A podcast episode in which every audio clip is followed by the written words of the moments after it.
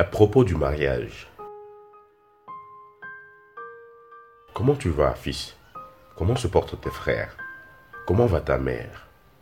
C'est avec amusement que j'ai lu ton dernier courrier. Je l'ai parcouru à plusieurs reprises d'ailleurs. Il m'a fait rire à certains endroits et m'a fait songer à d'autres. Vois-tu, fils? J'ai volontairement omis de répondre à tes dernières missives, car le débat sur le conflit de génération n'étant pas épuisé, tu ne pourras pas comprendre mon point de vue sur ton mariage prochain. Je demeure convaincu que ceci pourrait expliciter cela. Je vais cependant essayer de faire comprendre mon point de vue en espérant que tu reviennes sur l'autre sujet une fois que tu auras assez d'arguments. Petit, je ne suis pas contre ton mariage. Je ne m'y oppose pas. Le point sur lequel j'aimerais attirer ton attention est que je n'aimerais pas que tu te maries juste pour prouver quelque chose. Je ne souhaite pas que tu te serves de cette union comme un instrument de rébellion ou un énième signe de ta démarcation des autres. Je me garde de te demander si c'est la bonne, si elle est vraiment faite pour toi. J'ai lu la description que tu as faite d'elle. J'en ai presque les larmes aux yeux. Ta tante m'a parlé d'elle. Je suis convaincu qu'elle te convient. Cependant, mon enfant, est-ce que ta fiancée nous convient à nous, ta famille? Ta femme plaît-elle à tes frères, à ta mère, à ta famille? Je ne cesserai jamais de vous le dire. Les critères égoïstes sur lesquels vous choisissez vos femmes vous perdront tous. C'est bien de penser vivre avec son épouse sur une colline éloignée des bruits de la ville et surtout des bruits de la famille. Mais le jour où tu seras incapable d'apporter une aide à tes frères parce que tu auras peur de ta femme, alors ton mariage aura échoué. Le jour où tu te sentiras obligé de te cacher avant de tendre une enveloppe à ta pauvre mère parce que madame n'appréciera pas, alors, fils, tu comprendras ce qu'être malheureux un ménage. Parce qu'à partir de ce moment, tes frères, tes sœurs cesseront de te fréquenter afin de ne point troubler la pseudo-quiétude de ton couple. À partir de ce moment, ta famille, celle que tu n'as pas choisie, te vomira. Tes neveux grandiront loin de tes yeux, loin de tes enfants, leurs cousins. Tu vieilliras également loin de leurs yeux, loin de leurs pensées. Mais sache qu'après t'avoir oublié, ils garderont un peu d'affection pour laver ton cadavre et le mettre sous terre, là où tous tes parents reposeront.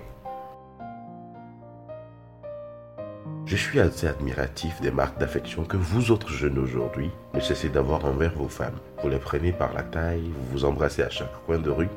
J'admire cette nouvelle façon d'aimer.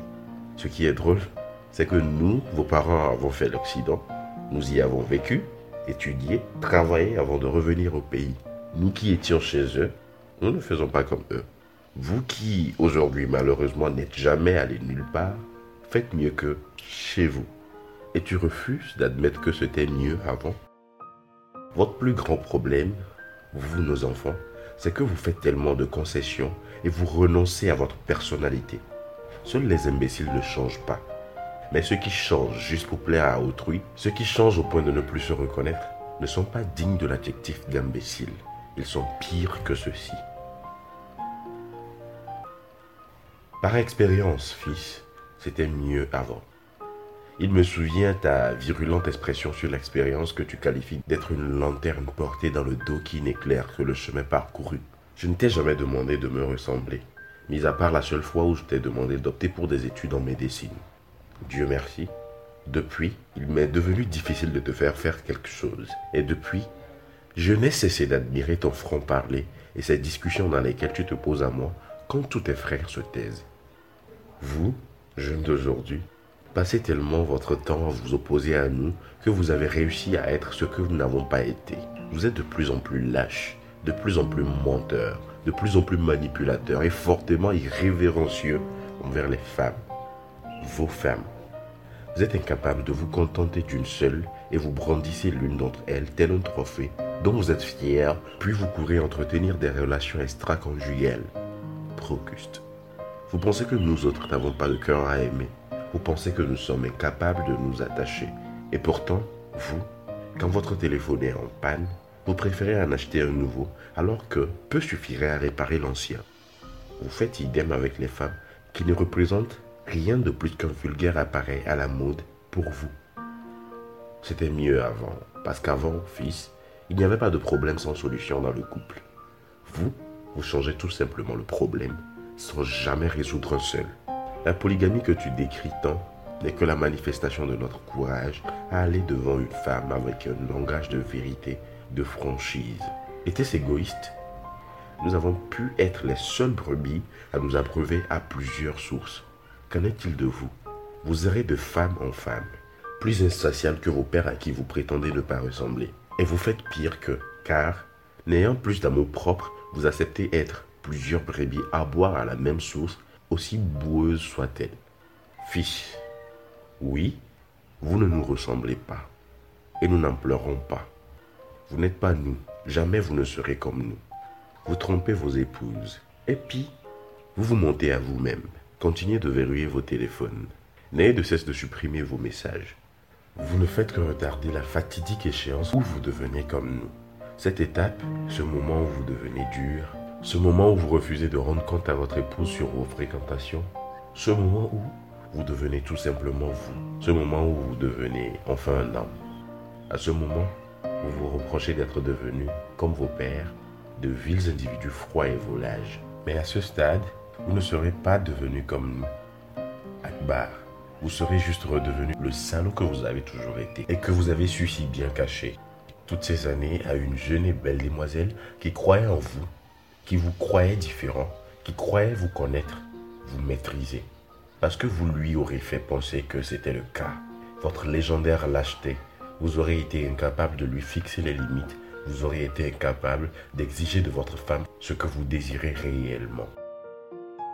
Akbar, j'ai vu ma mère vous faire à manger au feu de bois dans une cuisine austère, sans grands moyens, et même parfois, sinon souvent, sans l'argent du marché.